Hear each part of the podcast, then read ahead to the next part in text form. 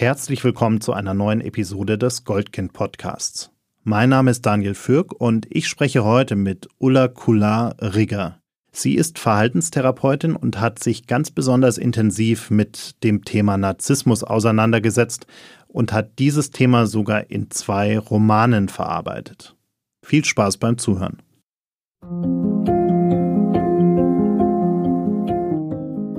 Das Zusammenleben ist nicht immer einfach. Besonders in Familien kann es immer wieder einmal schwierig werden. Das ist auch ganz normal. Im Goldkind-Podcast finden wir mit euch gemeinsam heraus, ab wann es nicht mehr in Ordnung ist, wann Grenzen überschritten werden und wie man sich in solchen Situationen helfen kann.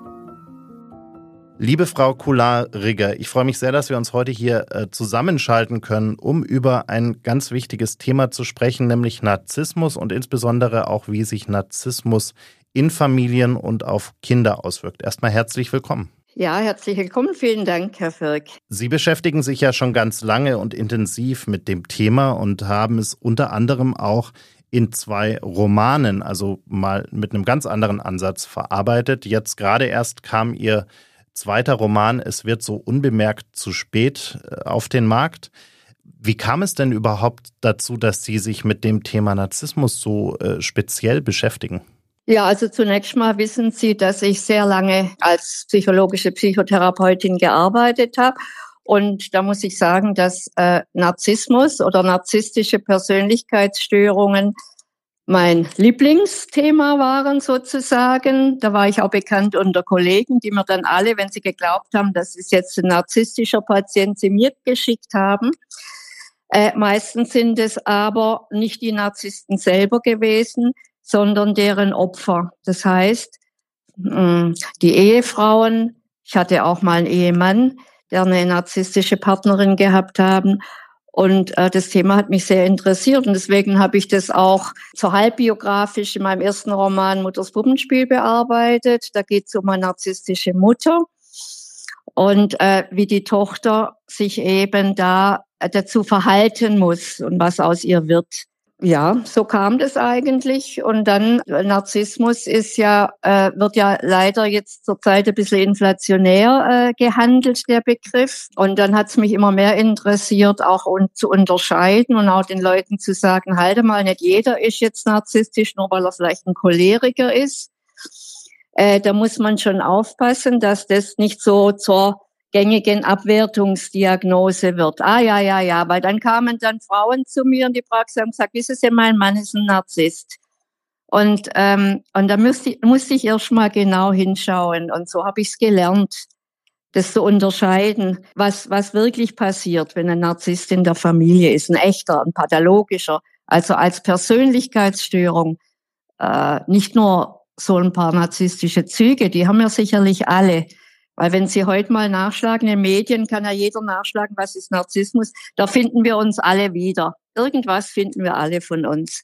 Aber von dem wollen wir heute gar nicht sprechen, sondern wir wollen davon sprechen, was passiert in Familien, wenn es tatsächlich ein Elternteil pathologischen Narzissmus zeigt. Wenn wir mal wirklich in so eine Beziehung hineingehen, wie, wie kann sich denn Narzissmus bei einem Elternteil in einer Eltern-Kind-Beziehung äußern? Ja, und da möchte ich jetzt auch wieder ein bisschen unterscheiden. Ähm, sprechen wir von einer narzisstischen Mutter oder von einem narzisstischen Vater? Äh, sprechen wir von narzisstischen Zügen oder wirklich oder ob sie diesen pathologischen Narzissmus aufweisen?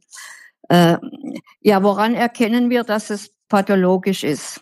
Dass sich ein erwachsenes Familienmitglied in, in einer Weise verhält, ähm, die weder dem Partner noch dem Kind gut tun, äh, sprich ihm schaden. Äh, nehmen wir zum Beispiel, ich, ich mache einfach mal ein paar Beispiele, das ist vielleicht besser verständlich. Nehmen wir zum Beispiel eine Mutter und nehmen wir mal an, diese Mutter legt übergroßen Wert darauf, von ihrem Kind als quasi Heilige wahrgenommen zu werden. Also nicht nur geehrt, wie es heißt, du sollst Vater und Mutter ehren, sondern sie möchte angebetet werden. Sie möchte verehrt werden.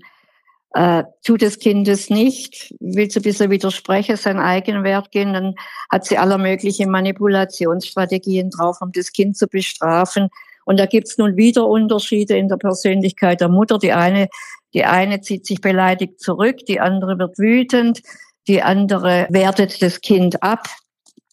Und das Kind muss sich dann natürlich sehr, sehr anpassen an, an, an so eine Mutter und muss sich ständig ängstlich fragen, ja, was braucht denn jetzt die Mama von mir? Also immer Appeasement, wie kann ich sie bei Laune halten? Was muss ich denn jetzt tun, sagen oder verschweigen, damit sie jetzt nicht enttäuscht von mir ist, damit sie nicht böse wird? Das Kind will ja Liebe.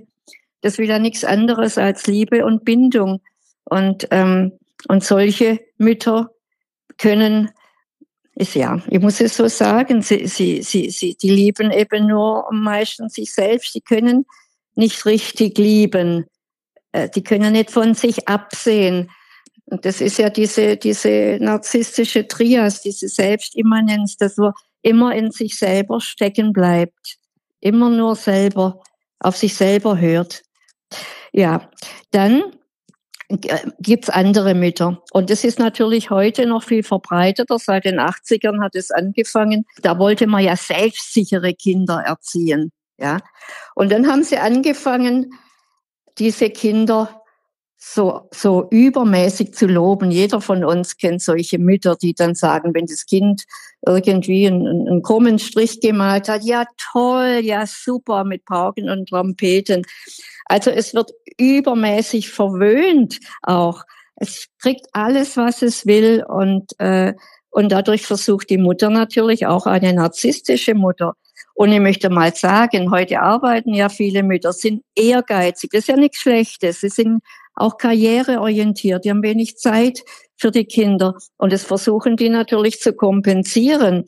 Äh, äh, indem sie äh, sich überlegen und ihre Unsicherheit, ob sie ausreichend gute Mutter sind, indem sie das Selbstwertgefühl von dem Kind heben wollen. Und so entsteht also ihr Prinz, ihr Prinzessin. Und äh, anstatt sie, und dieses übermäßige Lob, diese Überbewertung schadet natürlich den Kindern äh, weil unsichere Kinder, es gibt ja auch, jedes Kind ist hat eine andere Persönlichkeit, ja. Und es hat Angst, die hohe Meinung natürlich der Eltern zu enttäuschen. Und wenn es so unmäßig, übermäßig gelobt wird, dann spürt es nämlich ganz genau das Unechte daran, die Lüge. Und es schreckt es ab und es schämt sich dann, wenn es scheitert. Also, wenn Sie jetzt ein unsicheres Kind haben und Sie loben es übermäßig, dann hat es keine Erdung in der Realität, weil das ja leistungsunabhängig ist, was es tut. Und wenn Sie jetzt ein selbstsicheres Kind haben, dann wird es durch das überhöhte Lob in seiner realitätsfremden Grandiosität ja noch bestätigt. Und ich sage Ihnen eins, Selbstsicherheit ist beim Kind im Grunde eine befremdliche Eigenschaft. Ein gesundes Kind ist ein lernendes, kein lehrendes. Das ist ein bewunderndes und kein bewundertes. Also, was braucht eine realistische Selbsteinschätzung? Und es ist ein zentraler Faktor auch für nachher, für geglücktes, für eine geglückte Entwicklung. Wir kennen alle diese Kinder in der Schule, die posten und sagen, oh, ich bin ganz toll. Äh, und schreibe dann aber einen Vierer oder einen Fünfer, ja. Also das ist das, ich glaube, dass diese, diese übermäßige Verwöhnung heute auch ganz großes die Überbewertung äh, Problem ist, äh, dass das Kind nämlich wiederum dann auch narzisstisch macht. Weil Narzissmus ist nicht angeboren. Das ist ganz kleiner genetischer Anteil nur. Alles andere machen die Eltern oder narzisstischer Elternteil mit ihrem Verhalten. Überlegen wir uns einmal, und der Unterschied zwischen männlichem und weiblichem Narzissmus äh, hat über die Jahre kontinuierlich abgenommen. Damals waren es immer nur entweder da, ganz am Anfang waren es die, die Mütter, dann, dann kamen die Väter ins Gespräch und jetzt, wenn sich die Geschlechterrollen ja immer mehr angleichen, äh, können es beide sein. Aber wir können uns trotzdem noch einen Vater vorstellen, der narzisstischen, echt narzisstischen Vater, der von Frau und Kind unendlich viel Bestätigung und Bewunderung braucht.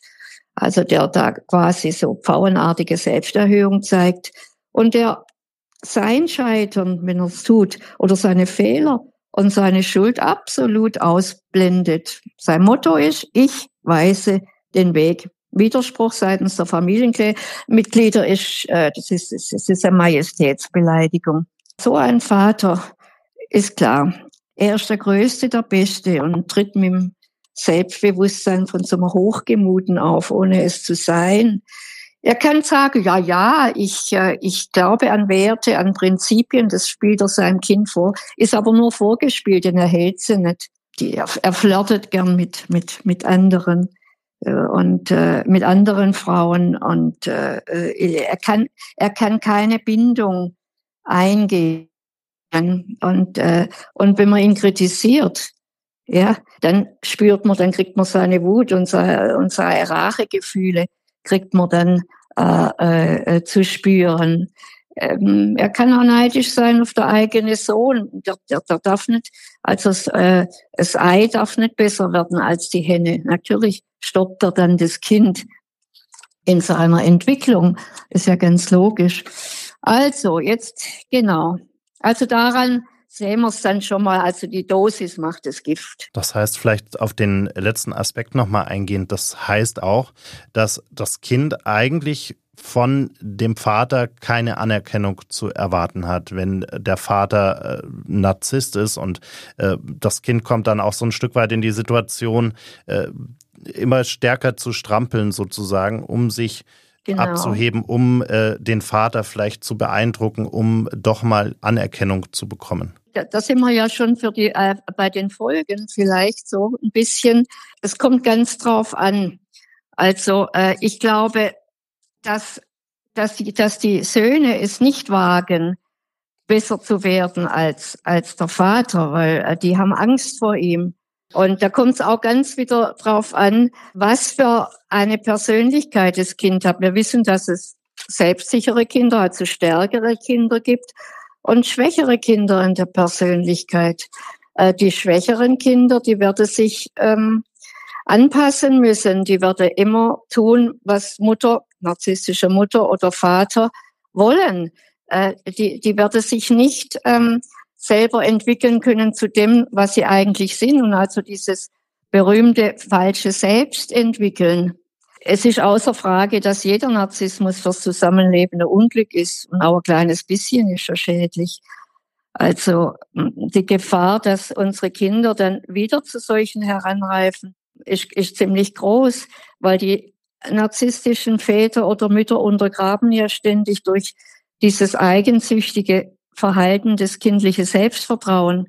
Es kann alles versuchen. Es wird meistens versuchen, die Liebe der Eltern durch durch, durch, durch, durch, durch so eine unerschütterliche Ergebenheit zu erhalten, ja, Papa und toll, Papa und guck, Papa, was ich gemacht habe und guck, Mama.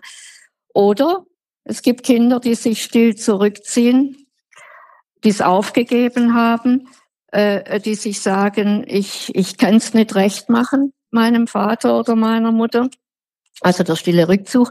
Oder, was sie alle machen, sie müssen permanent eigene Bedürfnisse unterdrücken, um diese Harmonie eben aufzuerhalten, äh, aufrechtzuerhalten in der Familie. Da fehlt es einfach an, an, an Herzenswärme da drin in der Familie. Äh, das Kind wird auch nie ermutigt, äh, eine eigene Meinung zu entwickeln. Äh, die hat nur der Vater oder das darf's nicht. Uns wurde auch niemals ermutigt, echte Gefühle auszudrücken. Ich hatte, ich, ich habe von Kindern gehört, die, ja klar, man ist ja auch mal wütend als Kind. Ja, aber das geht gar nicht. Da wird's dann ausgelacht in seinem Zorn. Es wird erniedrigt, gedemütigt. Guck mal, wie hässlich du aussiehst, wenn du einen Zorn hast. Solche Dinge, die müssen das alles wegdrücken. Und, und, und, und das ist natürlich, das ist natürlich schädlich.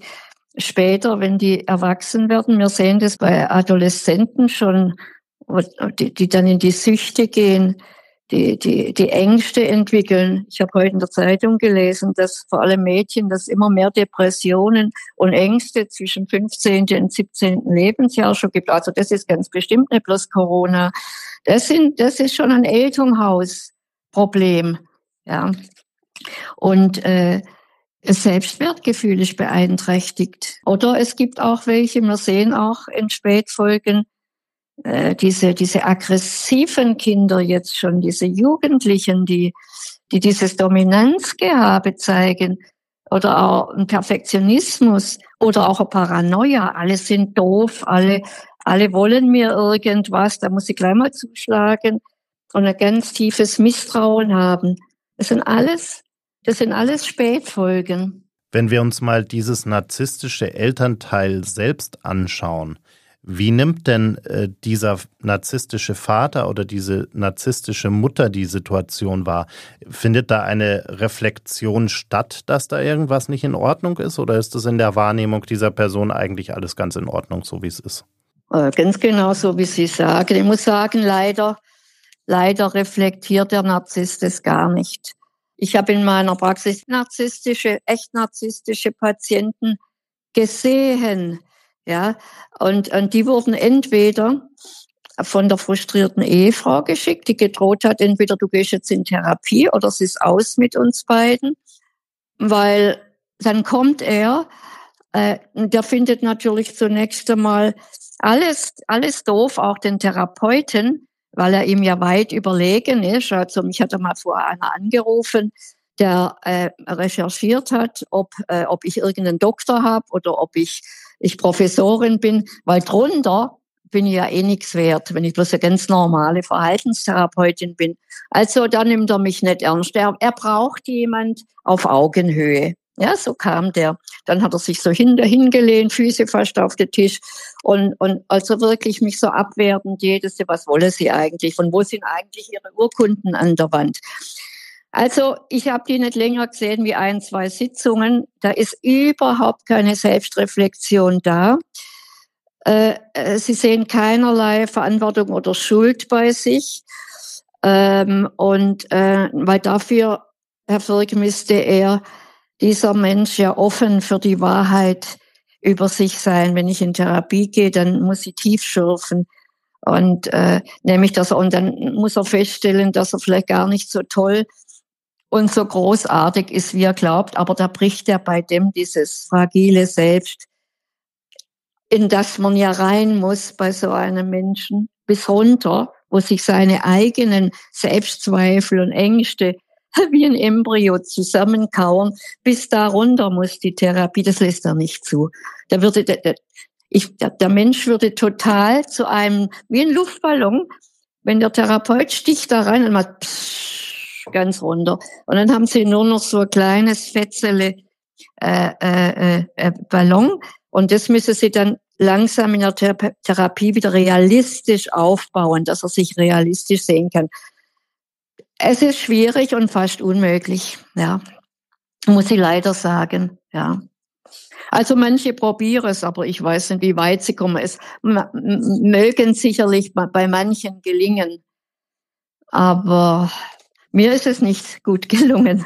Ich habe meistens die, die, die, Partner behandelt und das finde ich eben auch ein wichtiges Thema, äh, dass man die Beziehung heute vielleicht ein bisschen bespricht zum zum nicht narzisstischen Elternteil, weil das ist ja auch wichtig im System, im Familiensystem. Gell? Genau dazu vielleicht direkt äh, eine Frage. Und zwar, wenn wir mal das Konstrukt nehmen, der Vater ist Narzisst, die Mutter eigentlich nicht, äh, und wir haben ein Kind äh, dazwischen. Hm, gibt es sowas wie ein, nennen wir es mal, Konarzismus? Also, dass die Mutter in der Situation auch narzisstische Züge entwickelt, weil sie in ihrer ganzen Verzweiflung im Umgang mit dem Vater und auch das Verhalten des Vaters betrachtend einfach ja bestimmte Verhaltensmuster abfärben oder man äh, durch Hilflosigkeit bestimmte Dinge übernimmt. Sie sagen narzisstische, äh, beide narzisstischen. Also was man häufig sieht, äh, wir müssen ja da vielleicht einmal gleich mal an die Partnerwahl mit der Partnerwahl beginnen. Wie kommt es eigentlich, dass, wie Sie sagen, wenn Sie es jetzt so rum wollen, dass eine Frau sich in narzisstischen Mann, in einen narzisstischen Mann verliebt und, und, und den heiraten will, weil ich meine, merkt sie denn gar nichts vorher? Sollte man sich fragen. Es ist so, dass, dass das wissen, wissen wir ja, dass ein Narzisst durchaus sehr, sehr charmant sein kann. Also der, der, der ist zuvorkommend, der der ist, der hat tolle Ideen, der hat Temperament. Und so zeigt er sich der Frau. Er weiß alles. Er sagt ja, ja, nein, nein, so und so. Und dann gibt es ja Frauen, die suchen ja in der Partnerschaft eine, wie nennt man es, eine starke Schulter. Hm? und äh, einen fürsorglichen, äh, wohlwollenden. Und, dann würde ich fast sagen, oder oder sie sehen, was der hat, denken, oh, das ist einer, der ist geschädigt von der Kindheit, der, der, der hat irgendwas, äh, äh, den, den, den muss ich heilen und den, den muss ich retten. Solche, solche Partnerwahlen gibt's auch und verändern. Und dann, und dann sitzen sie drin in der Ehe. Und dann spüren sie natürlich nach einer Weile, dass, dass, dass, es, dass es in der Beziehung vollkommen an Reziprozität fehlt, also an, an Gegenseitigkeit von, von, von Belohnungen. Wir wissen ja, dass sie in einer guten Ehe brauchen sie fünf gute positive Verhaltensweisen, damit eine negative kompensiert wird. Ja. Fünf gute zu einer schlechten. Die Frau kriegt aber gar nichts. Ja, die kriegt überhaupt keine Belohnung. Weil, warum? Weil ihr Partner gar nicht fähig ist äh, zu liebevoller Zuwendung und Empathie. Das, er kann es nicht, weil er meint ja immer im Recht zu sein und er hat kein bisschen Respekt gegenüber den Bedürfnissen seiner, seiner Frau oder Partnerin. Ja, sie kann, dann fängt sie vielleicht an, sich zu beklagen. Ja, sie versucht alles. Dann, oh, wie sie macht es, dann wertet er sie wieder ab. Sie soll doch mal froh sein, dass sie so einen tollen Mann hat, so einen tollen Mann hatte ihm. Und immer häufiger ja, kommt er dann in Wut, so, so, so oft sie probiert, ihn zurechtzuweisen und sagt mal, wenn das Kind da ist, sag mal, was machst du denn? Wir sind doch auch noch da. Nein, sie merkt, dass er voller Neid und Eifersucht ist. Äh, äh, wenn sie das Fernseher anmacht und, und, und er, man sieht dort einen tollen Ansager, habe ich alles erlebt in der Praxis, dann wütet er gegen den, wie doof der ist und was für ein blöder Typ, guckt er den mal an, einfach weil er Angst hat, dass seine Frau den auch toll finden könnte. Das, so weit geht es. Er verspottet andere, er wertet sie ab. Er hat so Angst, dass jemand anders besser ist als er. Und wenn er, ich habe auch erlebt, dass so ein Mann ganz hemmungslos mit anderen Frauen flirtet. Und aber eine Frau hat sich dann mal im Bikini in den Garten gelegt. Die hat er dann ganz übel als Hure beschimpft, die sich dem Nachbar, dem Nachbar anbietet äh, und, und, und hat sie gedemütigt und, und abgewertet. Also die Frau, die Ehefrau, die Partnerin merkt sehr bald, dass es ihrem Mann an, an, an Herz, einfach an Herzens äh, äh, Wärme fehlt. Und jetzt kommen Kinder natürlich dazu und da verschlechtert sich das immer weiter, das Familien, äh, Familienklima. Äh, und jetzt ist die Frau, die Arme, damit beschäftigt, ständig damit beschäftigt, äh, dieses Familienklima, das ja durch den, durch den narzisstischen Partner gestört ist, ständig herunter zu regulieren, damit es nicht heiß läuft und dass nicht, dass der Narzisstische nicht in die Wut kommt, weil ihm irgendwas wieder nicht passt. Also, kurz gesagt, die Ehepartnerin ist ständig in Vorleistung. Sind ja tatsächlich meistens die Frauen, die das, die das tun. Und jetzt haben Sie aber gesagt, was ist, weil nicht alle Frauen fühlen sich stark genug, dem, dem Narzissten, ihrem Partner entgegenzutreten und ihr Kind vor, vor, quasi vom Erzeuger zu schützen. Und was machen die? Die treten jetzt in den Hintergrund. Und, und, und das ist auch ganz schlimm, ganz schlimme Sache in einer, in einer Familie und, und dann lassen sie den selbstverliebten Vater jetzt also regieren und die Rollen verteilen. Der degradiert die Mutter zur Beobachterin ohne Mitspracherecht und dadurch wird sie, ich habe das öfters gesagt, zur Handlangerin für den Haupttäter. ist ja klar. Also nicht nur sie wird selbst zum Opfer, weil sie hat ihre Stimme und ihre wahre Identität verloren sondern jetzt ist das Kind völlig schutzlos ausgeliefert. Also so, so sehr ist eher, als dass zwei Narzissten zusammenkommen, dass die Mutter aufgibt und, und das Kind schutzlos bleibt. Jetzt, ähm, weil die Frage ist ja, ob was was soll der nicht narzisstische Partner denn tun, äh, wenn er einmal anerkennt, dass dass es ein Problem gibt, weil nur er tut es ja und dass er nicht mehr verharmlosen und abtun kann, außer reflexartig, wie ich gesagt habe, zu schrumpfen, um die Beziehung aufrechtzuerhalten. Also, also um, um kompatibel überhaupt noch zu sein, weil es ist ja nicht jeder kann einfach sagen und tschüss.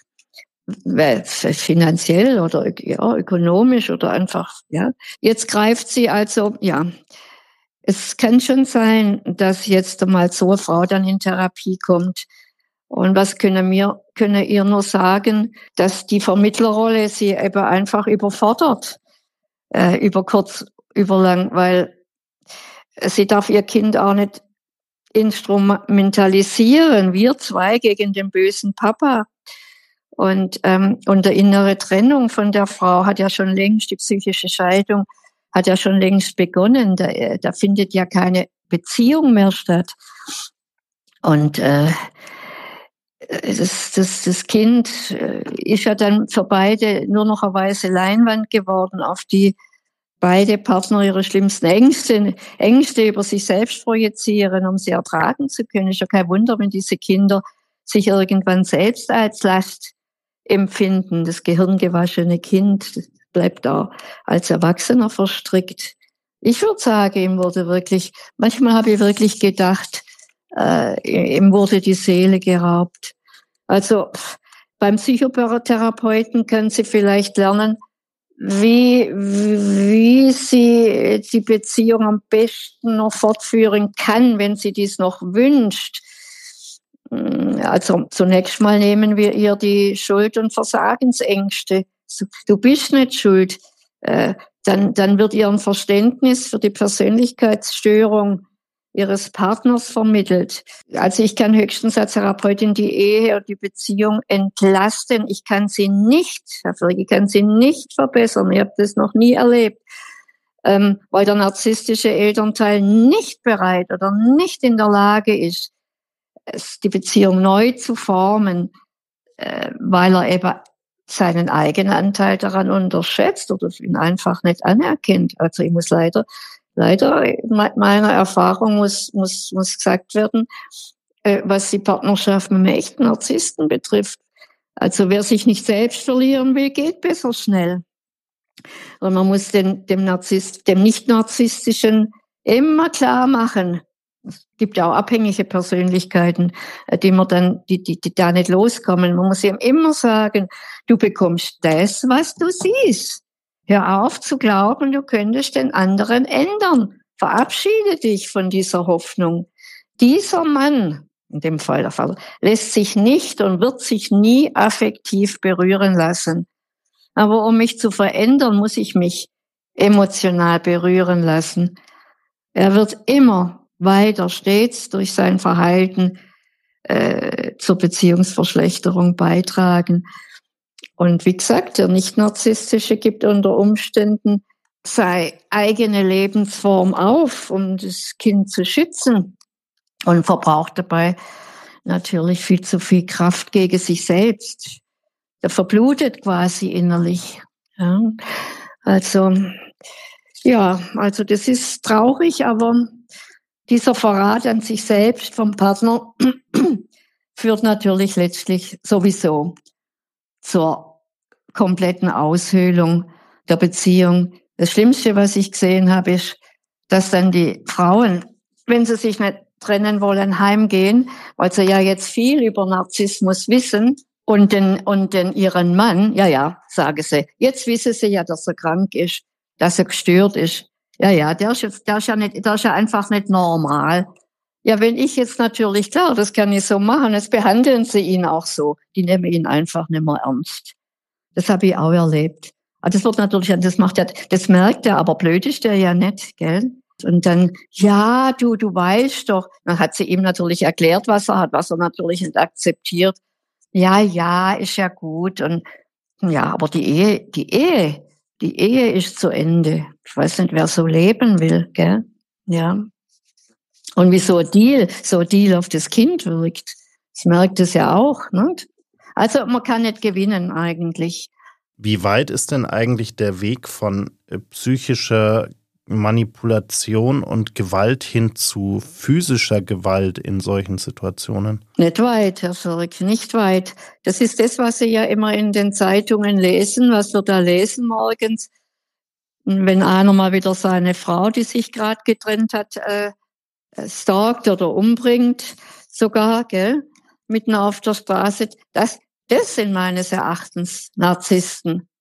Die haben so eine Wut, so eine blinde Wut, dass die sagen, nee, nee, das muss er jetzt alles auslöschen, was seine Wut getriggert hat. Das ist das Pendant, würde ich sagen, weil also Frau habe ich jetzt nicht so gehört, dass die ihre Partner abstechen, aber gibt's auch schon. Aber das Pendant bei der Frau ist, dass sie ihre Kinder mit in den Tod nimmt. Das haben Sie auch schon gehört, also dieser erweiterte Suizid. Das sind auch narzisstische Mütter, die sagen sich, nee, also äh, äh, wenn ich nicht leben kann oder will, dann brauchen meine Kinder auch nicht leben. Die haben dieses Kind so als ihr erweitertes Selbst betrachtet, während der Mann die Frau als also als Eigentum betrachtet. Aber wenn die nicht will, wie, wie er will, dann kann das passieren, dass er sagt so und dann stirbst du jetzt. Wenn wir zum Abschluss nochmal vielleicht ganz praktisch äh, an, die, an die Sache rangehen, wenn uns jetzt jemand zuhört mit einem narzisstischen Partner, einer narzisstischen Partnerin und nicht so richtig weiter weiß. Haben Sie eine Idee, haben Sie einen Tipp? Was kann diese Person denn in dieser akuten Situation tun? Also das Erste ist natürlich klar. Das Erste ist in, in sich therapeutische Hilfe zu suchen, Aufklärung, Aufklärung, weil oft weiß, weiß sie ja gar nicht, was los ist. Das ist das heißt, dass man ihr die Schuld und, und nimmt und ihr ein Verständnis gibt, weil uns geht's ja um die Kinder. Klar, Trennung, Scheidung, die Folgen mh, hm, werden natürlich heute auch. Also ich finde es besser, man lässt sich scheiden, als dass man ständig in so einem Spannungsfeld in der Familie mit so einem gespannten, verspannten Familienklima lebt. Da bin ich in der Zwischenzeit überzeugt davon. Also, dass man dann lieber sagt, geht raus aus diesem, geht raus aus diesem schrecklichen äh, Klima es ist für eure Kinder besser. Wenn die, wenn die Frauen sich nicht trennen wollen, aus welchen, aus bestimmten Umständen, ja, was, dann, ich, dann muss man ihnen eben versuchen, dass, da gibt's natürlich gibt's ein paar solche therapeutische Tricks, sende klare Botschaften. Also ich habe es dann immer zum Schluss habe mir immer so geholfen. Ich habe dann es ist nicht ganz legitim, aber es hat mir immer geholfen. Ich habe diese, diese narzisstische und, und da ist natürlich was dran, weil die, die ist ja, es gibt's ja nicht in Reihenform, Herr Firk, diese narzisstische Person.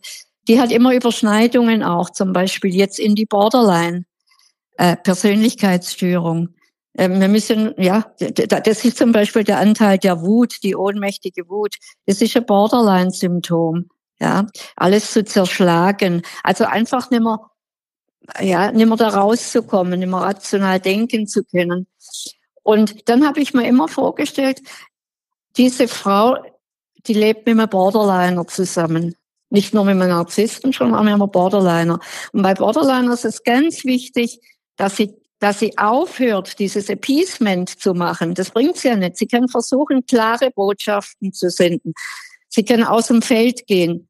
Sie können sagen, gut, wenn du jetzt die Wut hast, dann gehe ich jetzt mit meinem Kind und ich bin um die und die Zeit, also sie geht raus, bevor alles zusammenschlägt. Ich gehe jetzt so und so lang raus mit dem Kind, weg mit dem Kind aus dem Feld und ich bin in einer Stunde wieder da. Meistens hat er sich dann beruhigt. Solche Tricks halt, aber äh, es gibt dann eben nicht viele. Also das ist dann, das ist eine harte Arbeit. Also ich, und wenn es gelingt, weil es ist ja so, das sind ja auch keine Ungeheuer, diese narzisstische, das sind ja im Grunde sind es sehr, sehr, sehr ganz tief drinnen, sind es ja auch verletzte Seelen. Verletzte Seelen, klar, die eigentlich alle in Therapie sollten, aber nicht gehen. Aber die Frau, die Partner, wir können unseren Partner nicht heilen. Das ist unmöglich. Wir können uns nur schützen dann davor, wenn irgendwas ist. Heilen können wir niemanden oder verändern. Das schaffen wir nicht. Das schafft nicht einmal ein Psychotherapeut mit, mit dem eigenen Mann oder, ja, oder umgekehrt. Das klappt nicht. Ja, ja, ja. Da braucht man viel Distanz und, äh, damit man da in Ruhe an das Problem herangeht. Also wie gesagt, was soll ich den Frauen raten oder gehen Sie in Therapie, lassen Sie die, den, den Therapeuten schauen, ähm, ob die Umstände es verlangen, dass sie dort bleibt. Äh, wenn ja, kann man daran arbeiten, dass es sich abgrenzt, dass sie das Kind mitschützt, dass sie dem Kind das gibt, was der Mann nicht geben kann. Ja, so einseitige Sache. Es ist quasi dann alleinerziehend. Nicht? Alleinerziehend im Lichte eines, ja, wie sie das dann sieht, erkrankten Menschen. Ja. Ich danke Ihnen sehr für die vielen interessanten Antworten und das Gespräch. Vielen Dank. Vielen Dank, Herr Firk. Ich habe zu danken.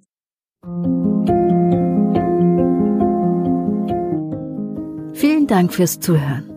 Wenn dir diese Episode des Goldkind Podcasts gefallen hat, folge uns bei Spotify, Apple Podcasts oder wo auch immer du gerne Podcasts hörst.